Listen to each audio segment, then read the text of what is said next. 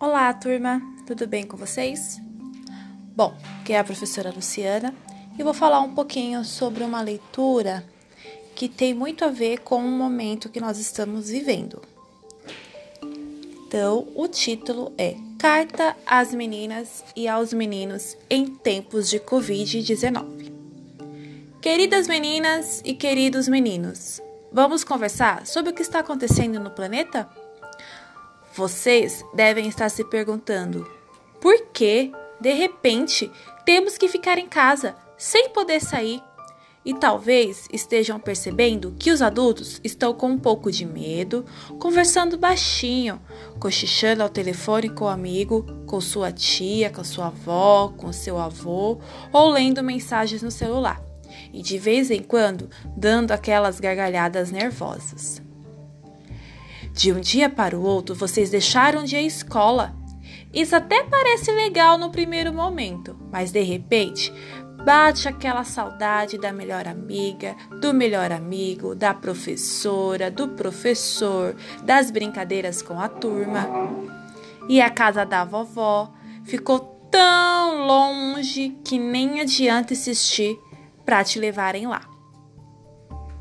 Está acontecendo algo importante e perigoso no mundo. As pessoas estão preocupadas e querem encontrar uma solução. Na casa da gente, quando adoecemos, os adultos nos dão remédio para sarar nossa doença.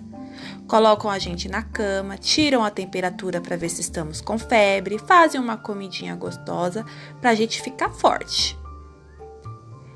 Já no mundo, quem cuida das doenças são milhares de cientistas, médicos e médicas, enfermeiras e enfermeiros. Eles buscam descobrir por que as pessoas têm tido febre e tosse e o que fazer para cuidar dessas pessoas para que elas fiquem boas. Antes de chegar no Brasil, essa doença viajou por, por outros países, como China, Itália, Espanha, França, Estados Unidos, Canadá, Irã e hoje se espalhou pelo mundo todo. Por isso é chamado de pandemia. Ainda conhecemos muito pouco sobre essa doença, mas algumas coisas os cientistas já descobriram e nos contaram. Ela é causada por um vírus minúsculo que a gente não enxerga e pode matar. Quem sofre mais com esse vírus são os idosos e as pessoas com doenças crônicas. Se a gente põe a mão em um lugar que tem o vírus, como uma mesa, uma roupa, cadeira, pia e outros objetos, ele vem para a nossa mão. O vírus entra no nosso corpo pelo nariz, olhos ou boca, por isso temos que sempre lavar bem as mãos. Pode ser que a gente nem fique doente, isso seria ótimo, mas pode ser que ao encostar em uma pessoa, a gente passe o vírus para ela, e isso seria muito péssimo. Sabemos também que quanto mais as pessoas saem de casa, mais chance elas têm de ficar doente ou também de transmitir a doença para alguém. Quanto mais as pessoas ficarem em casa, menos gente vai para o hospital. E atenção, como ainda não existe remédio nem vacina para combater essa doença, o que a gente pode fazer é ficar em casa e lavar bem as mãos. Fazendo a nossa parte, somos também heróis, como os supermédicos, as supermédicas, as super enfermeiras, os super enfermeiros e o super porteiro do hospital. Tem também os super motoristas de ônibus, o super entregador de comida, a super moça da padaria, a, os super lixeiros coletores de lixos. Eles não podem ficar em casa, mas você pode. Eles estão lá fora, nas ruas, nos hospitais, nos supermercados, nas padarias, nas farmácias, por nós, e nós temos que ficar dentro de casa por eles. Falamos e estamos vivendo em um momento de grandes preocupações. Ficar perto de quem cuida de você pode ser uma aventura. Pode ser também a hora para grandes mudanças para o mundo ficar melhor. Quem cuida de vocês Pode contar uma história ou soltar a voz numa canção de quando era criança. Já vocês podem fazer muitas coisas legais, como colocar essa pessoa no colo, fazer um carinho nela, ensinar uma receita que aprenderam na escola, convidar para fazer um jogo, ajudar a fazer o almoço e lavar a louça, brincar de gato mia ou ensinar a fazer massinhas de farinha de trigo com gelatina. São tempos difíceis, mas fiquem tranquilos, vamos cuidar de vocês com muita atenção e amor. E são vocês, crianças, que mais entendem de amor. É importante que saibam Todos nós, pais, mães, professores, professoras, cientistas, médicos e médicas, enfermeiros e enfermeiras, vamos também cuidar um dos outros. E quando você ou alguém da sua casa estiver muito bravo, nervoso ou sem paciência, escolha um cantinho mais tranquilo e pense: você também é um super-herói, uma super-heroína. Você está, se... você está fazendo algo muito difícil por seu vovô e sua vovó pelos seus tios e suas tias de cabelos bem branquinhos. Você quer que todos fiquem bem e com saúde?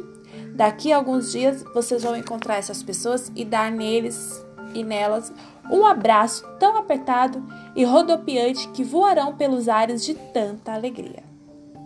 E é isso, pessoal. A nossa leitura compartilhada que tem a ver com o que nós estamos vivendo hoje, de uma maneira mais agradável de se entender como está sendo esse processo. Então, agora, depois que você acompanhou a nossa leitura, tem uma tarefa. Então, você vai lá na plataforma e registre tudo o que está pedindo lá. Espero vocês na próxima aula com a sua atividade pronta. Até mais!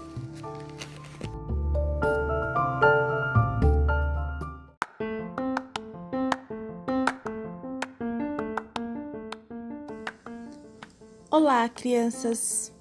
Hoje eu trouxe para vocês uma leitura de Ruth Rocha, da editora Salamandra, A Rua do Marcelo.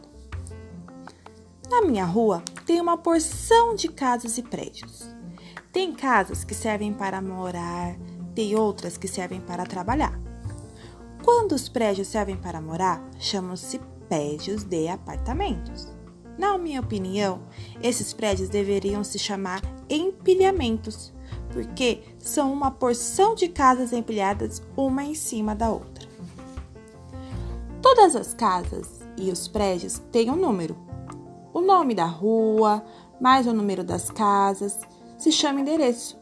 O endereço é importante para as pessoas encontrarem a gente e também para a gente receber cartas, jornais e até uma pizza de vez em quando. Tem ruas que são calçadas e tem ruas que são de terra. Quase todas as ruas calçadas são asfaltadas. Só poucas ruas são de pedra. Minha rua é asfaltada até a esquina da avenida. Depois ela é de terra. Nesse pedaço tem um campinho de futebol. Na minha rua tinha uma casa grande, onde não morava ninguém. Agora demoliram a casa e estão construindo um prédio. O pedreiro que é meu amigo, me mostrou como se faz uma parede. As calçadas da minha rua são umas diferentes das outras. A da casa da Terezinha é de pedrinhas brancas e pretas. A da frente do apartamento do Alvinho é feita de uns quadrados cheios de quadradinhos. A calçada da casa do Catapimba é de cimento todo riscado. E é lá que as meninas brincam de amarelinho. Muitas pessoas do apartamento têm cachorros e vêm passear com eles na calçada. Teve um tempo que as calçadas ficavam cheias de sujeira de cachorro e muita gente pisava na sujeira da calçada e ficava furiosa. Então, as crianças da rua combinaram quem, quem, que quem tem cachorro carrega um saquinho e uma pazinha e tira a sujeira da calçada. E nós avisamos todas as pessoas grandes. Sabe o que eu fiquei sabendo? Que é assim que eles fazem nas cidades mais importantes do mundo. A gente também combinou que quem puder vai plantar uma árvore em frente da sua casa e vai cuidar dela para ela crescer forte e bonita. Nos bairros mais bonitos, as ruas são cheias de árvores. O Beto foi o primeiro que plantou uma árvore. Ele até fez uma cerquinha em volta e todo dia ele regava a árvore. Na minha rua tem casas térreas, que são casas baixinhas, como a da Terezinha, e tem as casas altas, como a do Catapimba. Quem tem escada dentro e chama sobrado. E tem a casa do Zeca, que fica em cima da padaria. E tem o prédio onde mora o Alvinho, que é bem alto. E até tem um elevador. Tem casas que ficam bem junto da calçada e outras que ficam lá no fundo. E tem o jardim na frente, como a casa da Terezinha. E tem umas que tem um espaço grande nos fundos, que se chama quintal, como a casa do Catapimba. As luzes da minha rua ficam no, nos postes, altos ligados por muitos fios. Os fios estão sempre cheios de fiapo, que são restos de papagaio. Você sabe o que é papagaio? Tem gente que chama os papagaios de quadrados, de pipas, e teve um amigo meu que chamava de pandorga. Na minha rua passa o lixeiro que leva o lixo, o carteiro que traz as cartas e o fruteiro que vende as frutas. Mas o homem que entrega água na, na que entrega água na casa do alemão não se chama aguadeiro, como eu acho que devia. Ele é o entregador de água.